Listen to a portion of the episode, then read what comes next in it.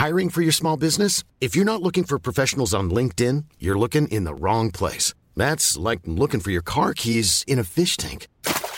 LinkedIn helps you hire professionals you can't find anywhere else, even those who aren't actively searching for a new job but might be open to the perfect role. In a given month, over 70% of LinkedIn users don't even visit other leading job sites. So start looking in the right place. With LinkedIn, you can hire professionals like a professional. Post your free job on linkedin.com slash people today.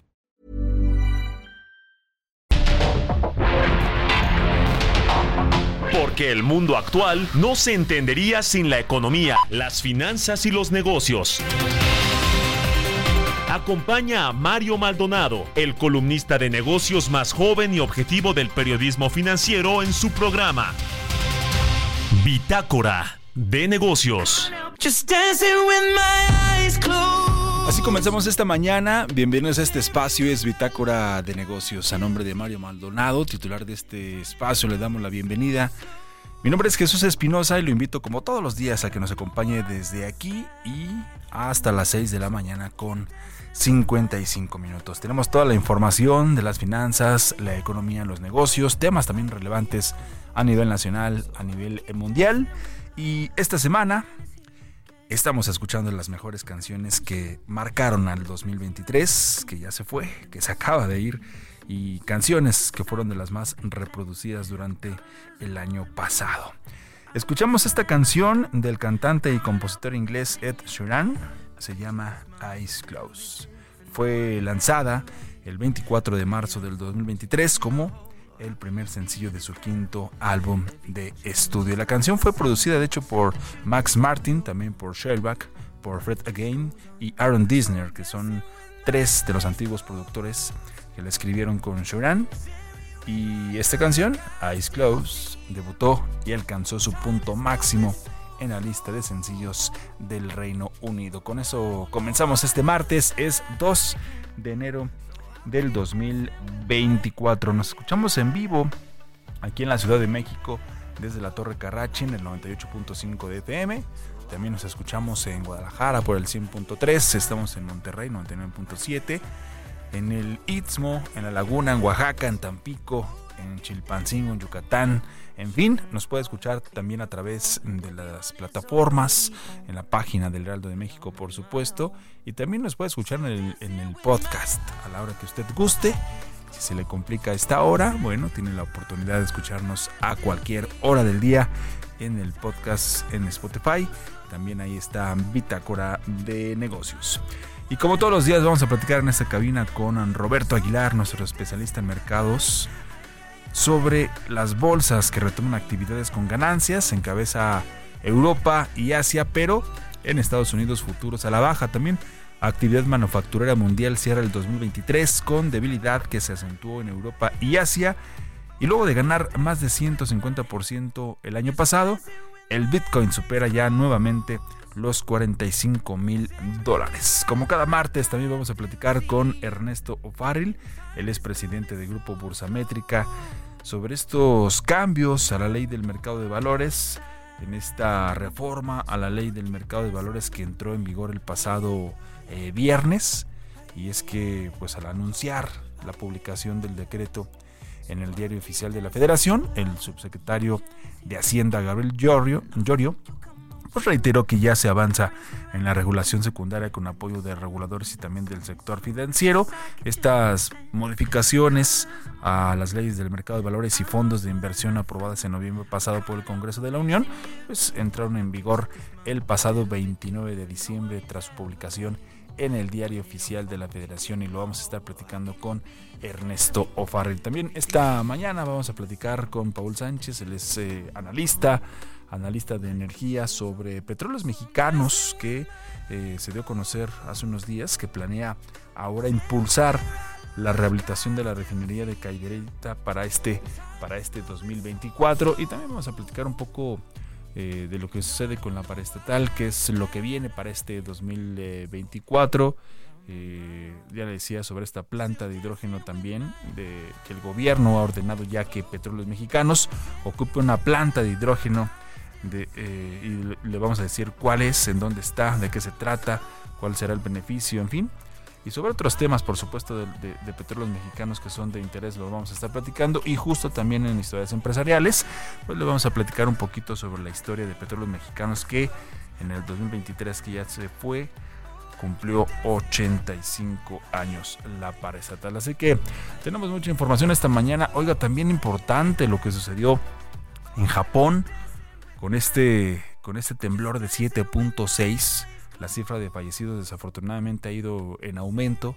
Apenas hace unas horas se hablaba de 24, de 28 personas y hace unos minutos ya se está hablando de más de 40 personas que han fallecido en este, en este terremoto allá en, Japón.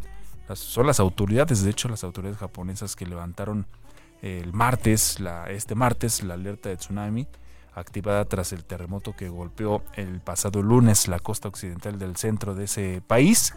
Y bueno, ya les decía, la cifra de fallecidos irá en aumento desafortunadamente. Este terremoto que alcanzó pues los 7.6 y que tuvo su epicentro en torno a la península de Noto.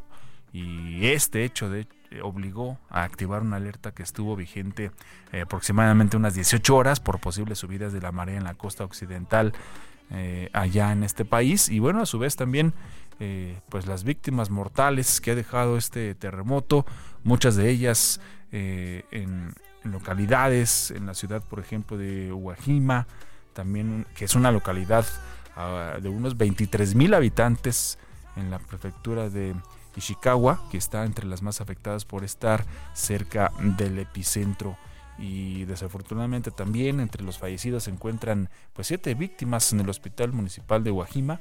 Esto de acuerdo con las autoridades de la ciudad que ha sufrido importantes daños estructurales y también incendios. De hecho, pues usted ha sido testigo a través de las imágenes que se han eh, difundido, que se han publicado en las redes sociales también o en eh, medios locales, pues de la destrucción todo lo que está sucediendo en este momento allá en Japón, eh, escombros en las carreteras, así como las continuas réplicas de, este sismo que, que, ha dificultado, de hecho, pues las labores de rescate.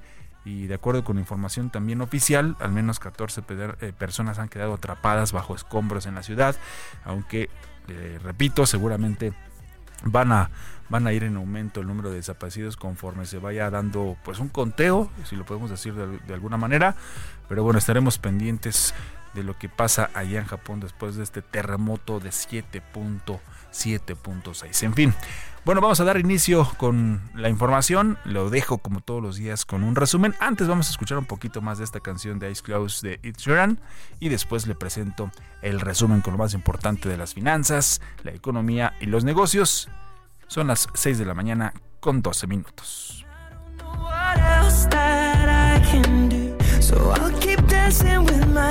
La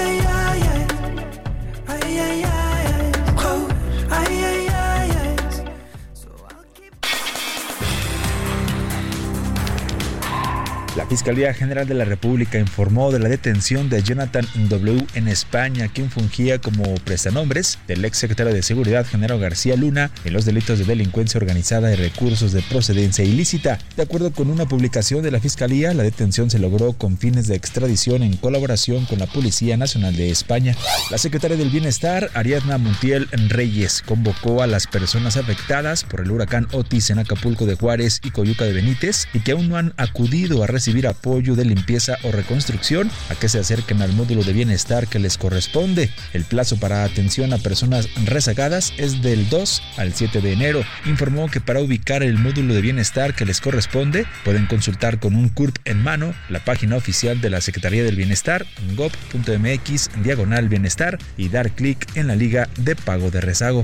De acuerdo con datos del informe sobre la situación económica, las finanzas públicas y la deuda pública que elabora la Secretaría de Hacienda, el pago de intereses de la deuda pública siguió al alza en doble dígito en el 2023. El costo financiero de la deuda pública se ubicó en 849.761.4 millones de pesos entre enero y noviembre. Esto significó un incremento de 26.5% anual en términos reales.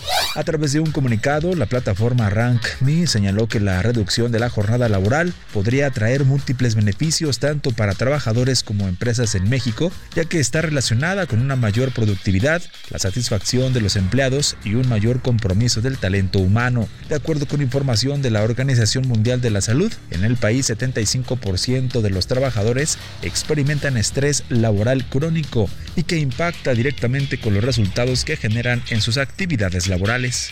El Servicio de Administración Tributaria avisó a las empresas que el vencimiento para presentar la declaración anual correspondiente al ejercicio fiscal 2023 es a más tardar en marzo de este 2024. Indicó que durante marzo de este año las empresas deben declarar anualmente el impuesto sobre la renta propio. El sistema Kutsamala opera actualmente a un 41% de su capacidad, situación que impacta a los habitantes del Valle de México, que incluye a algunos municipios del Estado de México y a la capital del país, a la que abastece más del 25% del agua potable. La sequía es una de las principales responsables de que el pozo natural se quede paulatinamente sin agua. A partir de ayer lunes 1 de enero, el famoso ratón Mickey Mouse, creado por Walt Disney en 1928, es de dominio público en Estados Unidos. El anuncio significa que se permitirá a creativos, artistas, directores y el público en general que puedan tener la oportunidad de utilizar la creación para generar sus propias interpretaciones y versiones sin tener que pagar por los derechos de autor.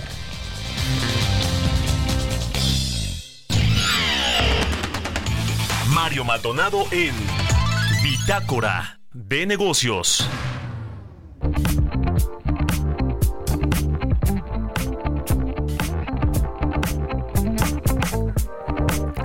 Como ya le decía, como cada martes vamos a platicar con Ernesto Farril, él es presidente del grupo Bursamétrica. Ernesto, ¿cómo estás? Muy buenos días, te saludo con mucho gusto esta mañana. También, por supuesto, te deseo un feliz 2024 y muchas gracias por todo tu, apoyo con Bitácora de Negocios con nosotros, que has estado desde el inicio prácticamente, desde el 2019. Muchas gracias, muy buenos días y feliz año, Ernesto. Gracias Jesús, muy buenos días y muy feliz año a todos. Gracias Ernesto. Bueno, pues eh, ya entró en vigor estos cambios a la ley del mercado de valores. ¿Qué es lo que significa? ¿Cuáles son estos cambios? Eh, Ernesto, por favor. Claro que sí. Bueno, pues hubo modificaciones a la ley de mercado de valores y a la ley de sociedades de inversión. Hay que recordar que el último día de abril, viernes negro, que así se llamó, pasaron veintitantas leyes congresos sin ningún eh, respeto al proceso sí requerido y entonces eh, pues, se quedaron volando. Entonces hubo necesidad de volverlas a aprobar en el Congreso en, la, en el periodo último del año y el, la semana pasada pues por fin se publicaron ya estos cambios a las leyes de mercado de valores y de sociedades de inversión en el diario oficial. Eh, bueno, pues entonces pues ya, ya son leyes vigentes, sin embargo se requiere la regulación secundaria que se llama, y para eso, fíjate que sucedieron un año de plazo para tener esa regulación secundaria, no hay prisa, ¿no? Y bueno, pues la idea es comentar cuáles son los principales cambios que están contemplados en estas leyes y qué implican, ¿no? Eh, yo diría que son principalmente dos. Una, para la, cuestión de mercado de valores, eh, pues básicamente el elemento más importante eh, que se incorpora es un régimen simplificado para la inscripción de valores en el Registro Nacional de Valores. El Registro Nacional de Valores lo lleva la Comisión Nacional Bancaria de Valores. Y pues eh, los instrumentos que cotizan en las bolsas normalmente deben de tener esta inscripción en el Registro Nacional de Valores. Pero ¿cuál es el problema? Que se tardaba uno pues uno, dos, tres años para poder conseguir la autorización de la Comisión Bancaria de Valores para poder emitir un papel. A mí me consta, por ejemplo, que con la pandemia, eh, pues al ver que el presidente no iba a entregar ningún apoyo financiero a las empresas, había pues una un riesgo de quiebra masivo de las mismas, de hecho varias quebraron, ¿no? Pues dimos a la tarea en Bursamétrica de constituir un fondo que se especializara en la emisión, en la suscripción, en la inversión en bonos convertibles, en obligaciones de conversión forzosa en acciones, para apoyar a las empresas. Bueno, las autorizaciones casi nos tardaron dos años. O sea, ya había pasado la pandemia, ya habían tronado varias empresas, otras ya habían tenido que vender activos había, o habían ya solucionado su situación financiera y nosotros todavía no podíamos obtener la autorización, las autorizaciones que se requerían. Se requería esa autorización en el mercado de valores para, para poder hacer una emisión de este fondo en el mercado de valores, otra autorización para que las AFORES pudieran invertir, otra para que las compañías de seguros también pudieran invertir en este tipo de fondos. bueno, total que era, eh, realmente era lento el proceso. Y entonces ahora, como va a funcionar, es que eh, una empresa mediana puede acudir al mercado de valores a través de una casa de bolsa, la casa de bolsa le estructura la emisión, la casa de bolsa va y a, inscribir en alguna de las dos bolsas con las que contamos esta emisión y las bolsas le van a notificar a la Comisión Bancaria de Valores que ese papel, estoy hablando de papeles de deuda, no de acciones, va a, a, listarse en la bolsa y en automático va a estar entonces ya en el Registro Nacional de Valores sin que tengan que pasar por el proceso en la Comisión Bancaria de Valores. ¿Qué es lo que vemos mal de este eh, proceso? Pues que no hay en la ley ningún requisito que se esté solicitando para que una empresa pueda hacerlo. Ahorita platico que es el caso. La segunda reforma importante que está contemplada es la de sociedades de inversión. En el mundo desarrollado existen los hedge funds desde hace ya más de una década, ¿no? Son fondos especializados, pero que también pueden operar con apalancamiento. Y bueno, pues tiene varias varios usos, o, eh, se aplica para varias cosas. Bueno, pues en México no había podido emitirse este tipo de fondos de inversión y bueno, pues al modificarse la ley vamos a también a poder contar con eh, hedge funds en México, ¿no? Eh, yo te diría, son, son pasos importantes que dar, pero no por eso porque se pueda incrementar con estos pasos la oferta de valores, no por eso se va a desarrollar más el mercado. El mercado mexicano cuenta con solo 138 emisoras hoy en día inscritas, emisoras de acciones inscritas en el registro nacional y cerca de 180 emisores de deuda. Bueno, es un mercado realmente que no corresponde al tamaño de nuestra economía. 36 casas de bolsa y realmente activas hay cerca de 250 mil cuentas para un país de más de 120 millones de mexicanos. Entonces es un, es un mercado que no corresponde al tamaño de nuestra economía, sí hay que desarrollarlo, pero hay que trabajar mucho también, no, no de nada más del lado de la oferta, sino también del lado de la demanda. El por qué se han deslistado empresas en bolsa en los últimos tiempos, pues cerca de más de 10 de empresas que cotizaban sus acciones en bolsa se han salido se debe a que los precios están bajos y los precios están muy bajos desde hace cinco años. No se movía la bolsa, digo, al final del año pasado se movía a 57 mil puntos, no pasaba de los 54 mil desde hace tiempo, desde hace varios años. Son, precios de acciones muy bajos y entonces pues, las empresas deciden salirse porque no ven ningún incentivo para estar cotizando sus acciones en bolsa. Sí, de hecho, el subsecretario de Hacienda, ¿no? Gabriel Llorio, pues ha, ha, dicho claramente que el objetivo pues es aumentar esta liquidez, también fomentar el crecimiento empresarial en México y, reiteró ¿no? que ya se trabaja en la regulación secundaria junto con los reguladores y el sector financiero y también recordó pues que Hacienda ha estimado que, la regulación secundaria estará lista para finales del mes de marzo de este, de este 2024. En fin, pues ahí, ahí estaremos pendientes. Ernesto Farrell, como siempre, te agradecemos, presidente del Grupo Bursamétrica, y una vez más, muy feliz año. Igualmente, Jesús. Gracias. Nos escuchamos la próxima semana, Ernesto Farrell. Son las 6 de la mañana con 23 minutos. Mario Maldonado en Bitácora de Negocios. Antes de la pausa, eh, déjenme informar sobre esto. Mire que, bueno, contrariamente a lo que a lo que la ley de austeridad republicana con por el presidente Andrés Manuel López Obrador, en la que ha dicho claramente que está prohibido pues, la contratación de, de seguros de vida para funcionarios del gobierno federal. El Aeropuerto Internacional de la Ciudad de México, a cargo de la Secretaría de Marina, contrató un seguro de vida anual para sus trabajadores civiles por 6.2 millones de pesos.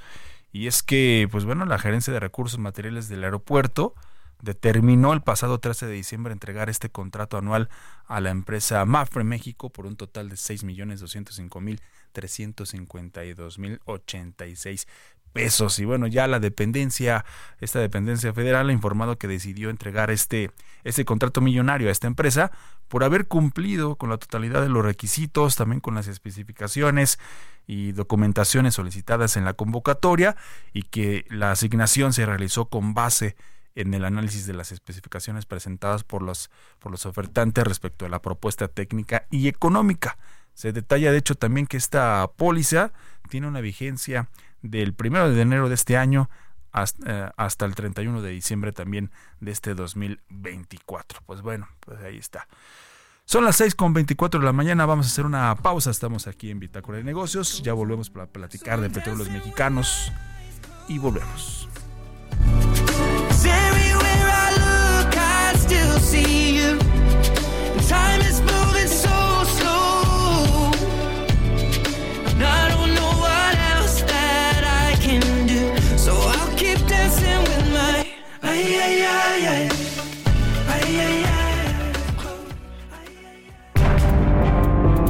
Un momento continuamos con la información más relevante del mundo financiero en Bitácora de Negocios con Mario Maldonado.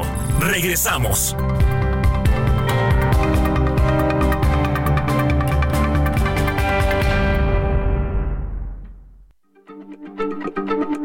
Heraldo Radio, la H se lee, se comparte, se ve y ahora también se escucha.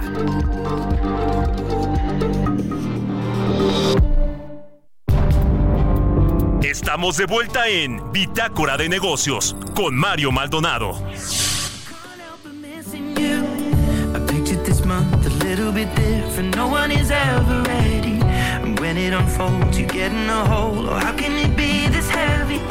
Everything changes, nothing's the same. Except the truth is now you're gone. Life just goes on. So I'm dancing with my eyes closed.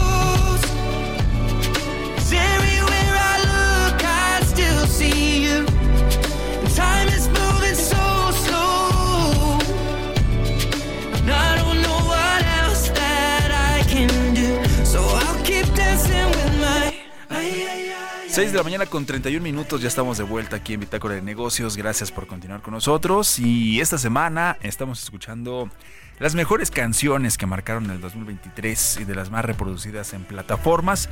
Y una de ellas es esta, la canción del cantante y compositor inglés Ed Sheeran, Eyes Close. Fue lanzada el 24 de marzo del año pasado como el primer sencillo de su quinto álbum de estudio y bueno, debutó y alcanzó su punto máximo en la lista de sencillos del Reino Unido. Vamos a escuchar un poquito más y, de nos, y después nos vamos con los mercados.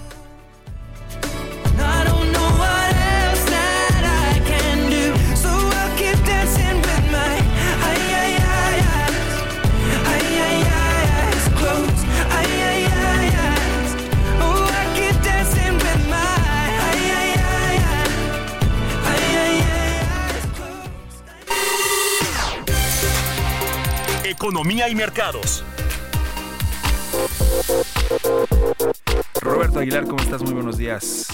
Estimado Jesús, me da mucho gusto hablar de ti a todos nuestros amigos. Fíjate que las bolsas europeas subían a su mayor nivel en 23 meses. Esto por la apuesta de que los bancos centrales van a recortar las tasas este año, mientras que los precios del crudo avanzaban por las tensiones en el Mar Rojo y las bolsas chinas se vieron lastradas por unos datos económicos mixtos.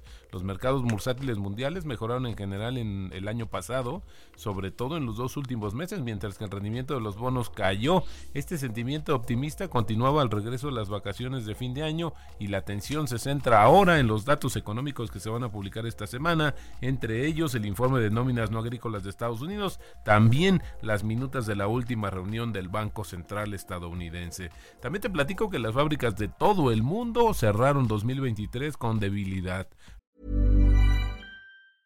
I'm Sandra, and I'm just the professional your small business was looking for. But you didn't hire me because you didn't use LinkedIn jobs. LinkedIn has professionals you can't find anywhere else, including those who aren't actively looking for a new job but might be open to the perfect role, like me. In a given month, over 70% of LinkedIn users don't visit other leading job sites. So if you're not looking on LinkedIn, you'll miss out on great candidates like Sandra. Start hiring professionals like a professional. Post your free job on linkedin.com/people today.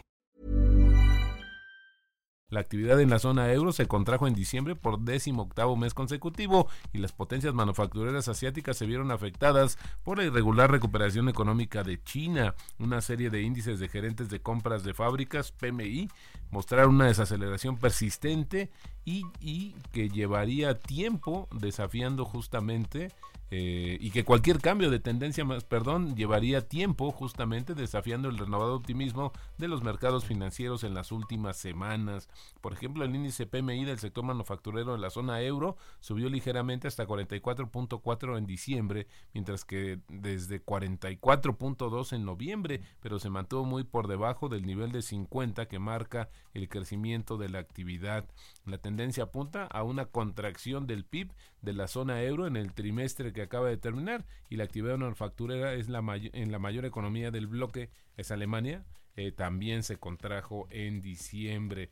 También te comento que el Bitcoin superó 45 mil dólares por primera vez desde abril del 2022, ya que la mayor criptomoneda del mundo comenzó el año nuevo con una explosión impulsada por el optimismo en torno a la posible aprobación de fondos de Bitcoin al contado negociados en la bolsa, es decir, ETFs. El Bitcoin tocó un máximo de 21 meses de 45 mil 532 dólares después de haber ganado un 156% el año pasado, que es el mayor rendimiento anual desde 2020. Luego subía un 3.5% a 45.527 dólares, pero sigue lejos del máximo histórico que es de 69 mil dólares que alcanzó en noviembre de 2021. También te comento que el Banco Central de China concedió en diciembre préstamos por un valor de 350 mil millones de yuanes, son más o menos 49 mil 100 millones de dólares a bancos de desarrollo a través de un mecanismo de préstamos suplementarios comprometidos, lo que alimentó las expectativas de un mayor apoyo al, al alicaído sector inmobiliario.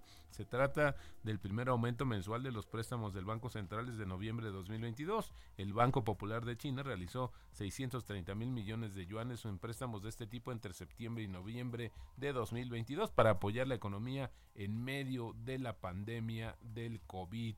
También te platico que el tipo de cambio, fíjate, ya se nos regresó. Eh, bueno, ya está volátil, pero al final del día ya tocó de nueva cuenta los 17 pesos por dólar. Con esto tenemos una, aprecia una depreciación ligera en lo que va de este 2024. Y bueno, pues había que recordar que justamente marcó, te decía, ya el 17.02 y bueno, por ahí se mantiene justamente la expectativa del tipo de cambio. También te comento rápidamente que eh, pues Alibaba Group, este es el gigante del comercio electrónico chino, informó que recompró un total de 9.500 millones de dólares durante el año pasado de sus propias acciones. Una de las prácticas, mi estimado Jesús, que también ayudó al fortalecimiento de las bolsas mundiales, que bueno, tuvieron su mejor año en los últimos cuatro. Y bueno, también nada más te sumaría el tema que justamente se dio a conocer sobre eh, la actividad manufacturera que te decía que fue una de una caída y que todavía hay eh, pues hay advertencias de que estas señales pudieran ah, prolongarse un poco más en este 2024 así es que bueno pues es otro de los temas que también tiene muy preocupados a los mercados y a los inversionistas Perfecto, mi estimado Roberto. Entonces, pues bueno, regresamos a los 17 eh, pesos por, por dólar. Ah, se había cerrado bien, se habían dado eh, por debajo de los 17, 16, pero bueno, así comenzamos este, este enero, pero pinta bien, ¿no? Todavía para, para el peso mexicano este arranque del 2024. Bueno, pues eso esperamos, pero también, aunque estuviera un poco más alto, este, los niveles que se están esperando están entre 17 y 18 pesos, que son niveles que ya hemos visto en el mercado. También hay que entender que el tema del un peso tan o un dólar tan barato, pues sí tiene sus ventajas, pero también sus desventajas.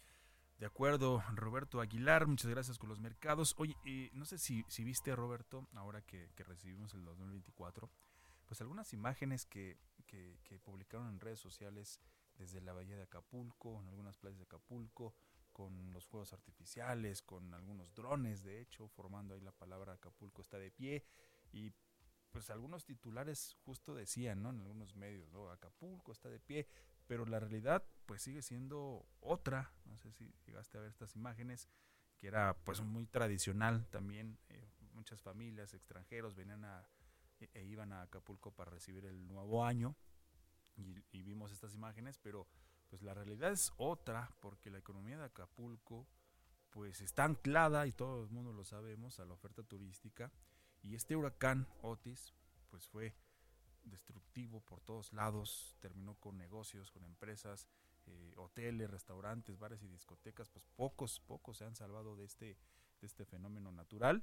Y en esta temporada, justo cuando es Navidad, cuando viene el Año Nuevo, pues los hoteles y los restaurantes en este momento y, y la, la semana pasada, pues han operado con, con, los mínimos, ¿no?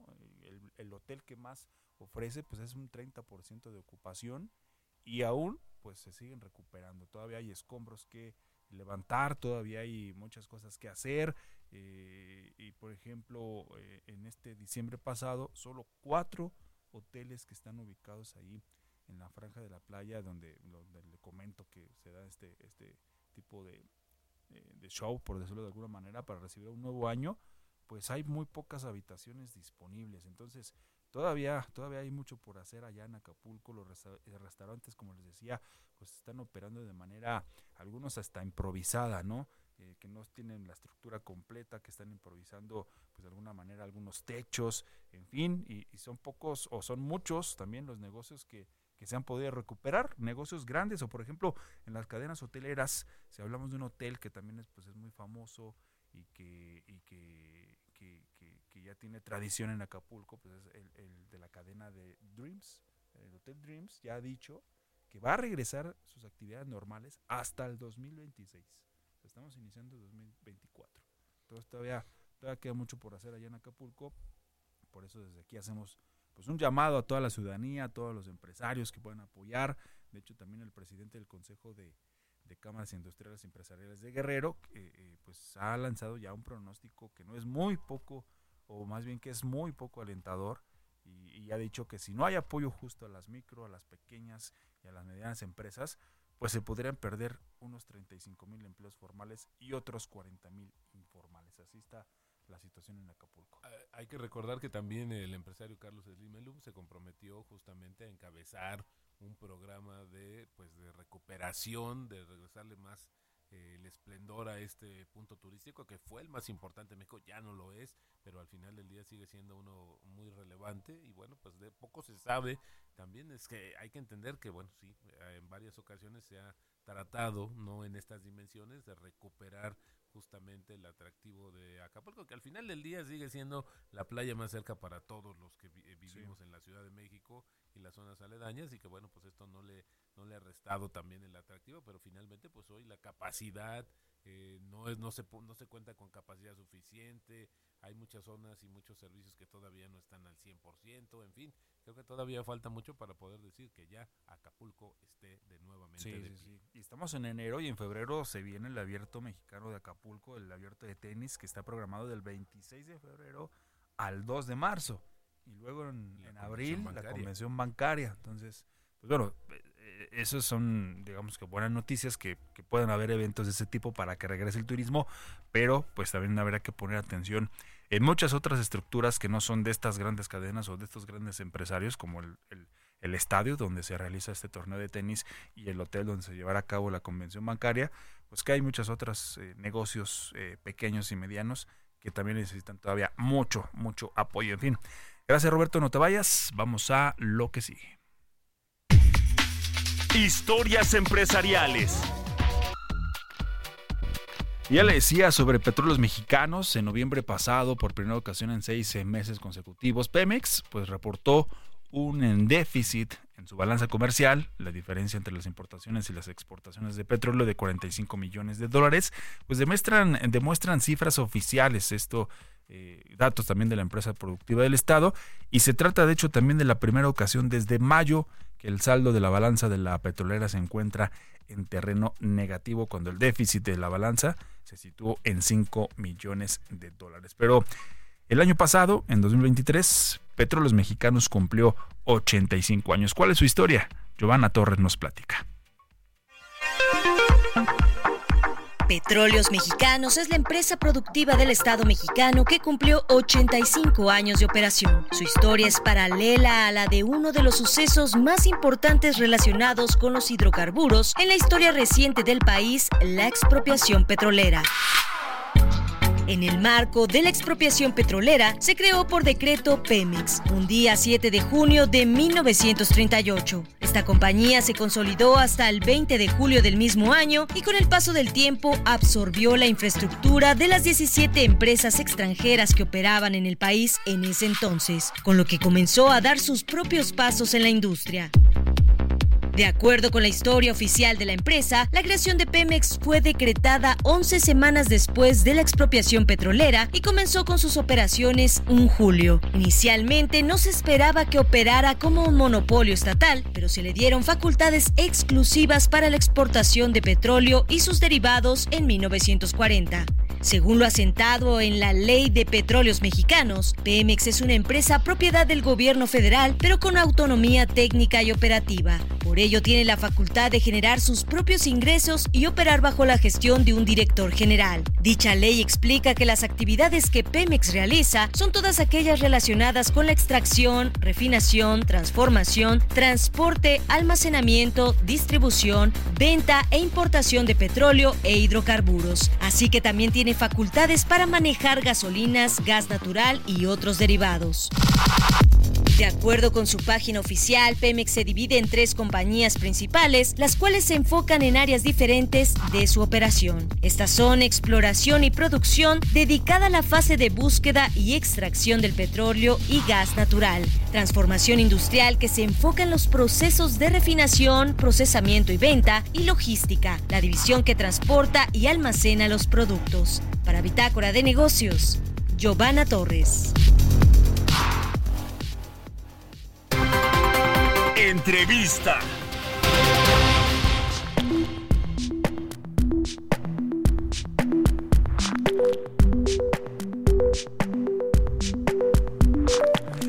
Seis de la mañana con 45 minutos, ya le decía también al inicio de este espacio que vamos a platicar con eh, Paul Sánchez, analista de energía, sobre este tema de petróleos mexicanos que planea pues impulsar la rehabilitación de la refinería de Cadereyta para este 2024, entre otros temas, para ver qué, qué panorama pinta para la petrolera, para petróleos mexicanos en este año. Paul Sánchez, como siempre, muchas gracias, te saludamos con mucho gusto, Roberto Aguilar, Jesús Espinosa, feliz año 2024, Paul. Jesús, Roberto, muy, muy, muy feliz año y pues qué gusto platicar con ustedes este 2 de enero. Muchas gracias. Oye, Paul, el, el- rápidamente, el Sistema Nacional de Refinación, eh, hacemos, haciendo un balance en eh, lo que va del sexenio, pues ha tenido una recuperación más allá del, un poquito más arriba del 30%. La pregunta es si esto, eh, a todas luces, no es suficiente, pero si vamos en un buen camino o todavía falta mucho por hacer en este sentido.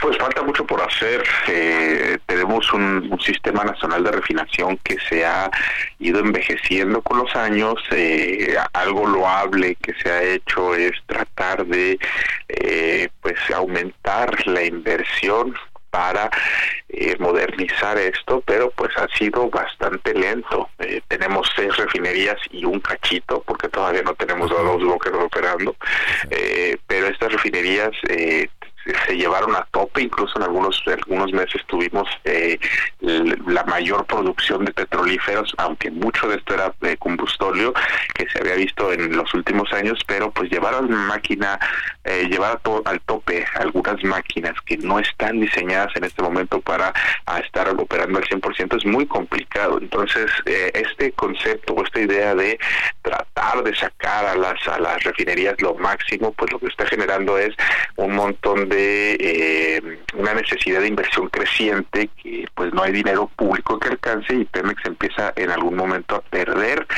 por eh, seguir refinando. Tenemos una plantilla laboral también muy cara y muy grande y pues esto plantea la, siempre la misma pregunta que es es la mejor manera de utilizar el dinero público para refinar productos que de alguna forma pues puedes comprar más baratos en Estados Unidos eh, y cuál sería el objetivo de esto, ¿no?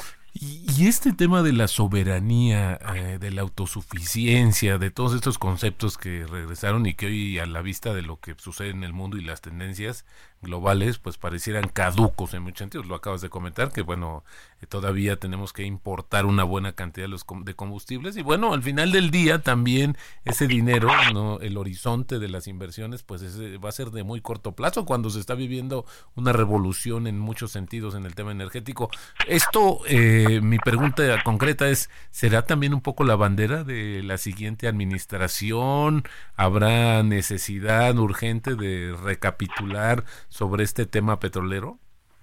Efectivamente, mira, y de hecho esto se, se, alinea con, con la situación que enfrenta Pemex. Pemex en este momento no puede pagarle a los proveedores y ya está empezando a abrir esta preocupación de, de ser un canal de contagio para las finanzas públicas. La idea de la reforma energética era que Pemex justamente no fuera un problema para las finanzas públicas y ahora estamos metiéndole cada día más recursos a Pemex, estamos metiéndole el hombro para pagarle a los acreedores y, y desafortunadamente Hacienda tampoco es que tenga bastante dinero, por eso es que vimos que está reduciendo estímulos y que de, de las gasolinas, por ejemplo, ya aumentó el IEPS, entonces este año por el tema de la inflación y eh, pues eventualmente también nos costó el año antepasado, en 2022, pagamos eh, niveles récords por subsidiar gasolina. Esa es también otra pregunta que hay que hacerse, porque al final del día el subsidio de la gasolina beneficia a los deciles de más de económicos más altos, es decir,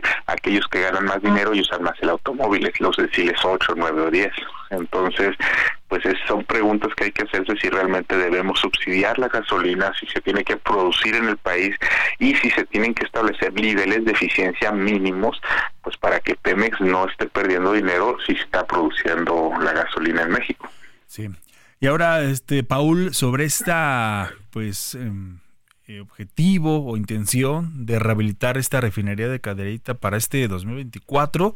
Desde el 2018, pues el Sistema Nacional de Refinación ha experimentado pues una recuperación del 34%, de acuerdo con, con Petróleos Mexicanos, que también ha informado ya estos planes para esta refinería de Cadereyta, eh, pues centrados ¿no? en esta rehabilitación de plantas y tanques de almacenamiento. ¿Qué significa o qué podría venir de beneficio para, para, para la producción de combustibles esta rehabilitación de esta planta?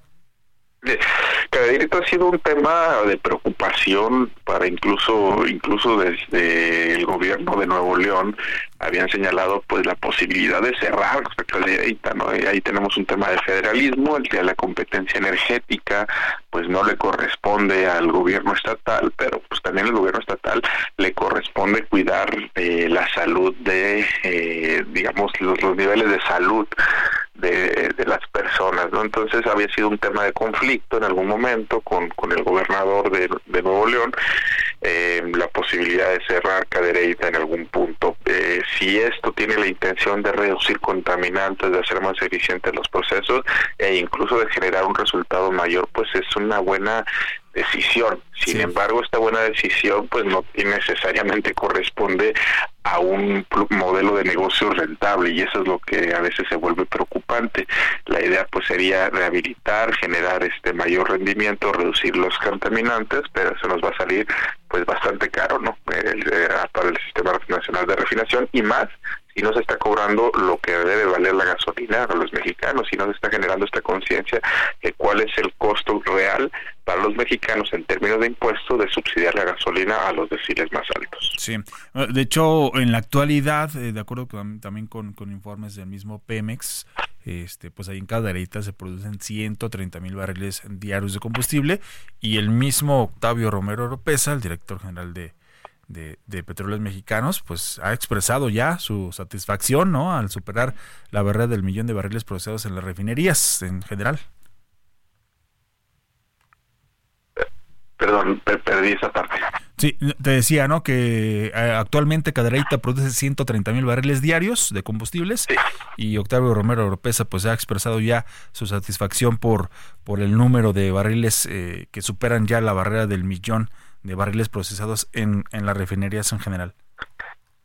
Ah, sí, de hecho, eh, no, no, digamos que tenemos este sistema de promediar luego las, la, la producción o, o la refinación en días, ¿no? Llevamos eh, ciertos barriles diarios. Algunos días, no todo el mes, no todo el año, se ha llegado a procesar más de un millón de barriles diarios, es cierto, o sea, se, se- se ha generado esta, este proceso, pero a veces incluso el problema que tiene Premex es el almacenamiento, es decir, ¿dónde meto estos productos que no se consumen tan rápido? Por ejemplo, el combustóleo, los, los destilados, algunos, algunos combustibles o, productos más pesados que no tienen dónde ponerse y a veces incluso se tienen que parar o reducir el procesamiento en las refinerías por el tema de inventarios. Entonces, incluso ese ha sido un tema de, una problemática de que resolver el tema del almacenamiento para poder seguir procesando a ese nivel.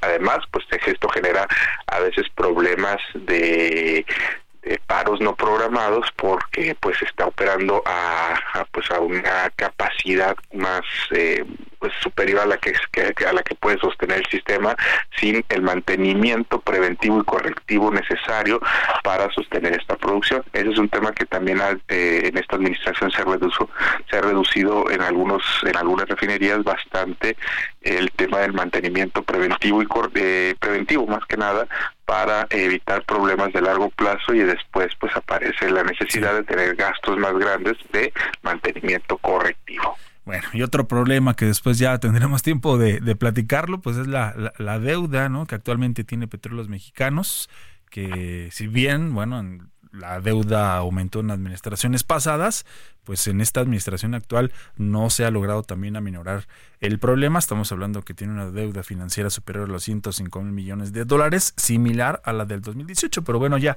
ya lo estaremos platicando. Paul Sánchez, como siempre, analista de energía, muchas gracias por esta comunicación y nuevamente feliz año nuevo 2024. Claro que sí, Jesús. Un abrazo, Roberto Jesús, y feliz año a los dos. Gracias, nos estamos escuchando. Con esto nos despedimos. Gracias por habernos acompañado. A nombre de Mario Maldonado, titular de este espacio, le damos las gracias. Mi nombre es Jesús Espinosa.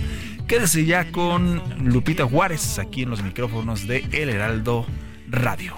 Hasta pronto. Esto fue Bitácora de Negocios con Mario Maldonado.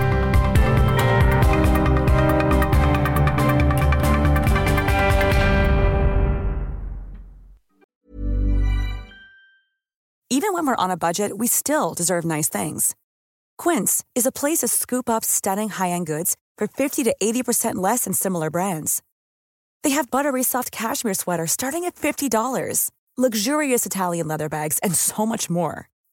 Plus, Quince only works with factories that use safe, ethical, and responsible manufacturing. Get the high-end goods you'll love without the high price tag with Quince. Go to quince.com slash style for free shipping and 365-day returns.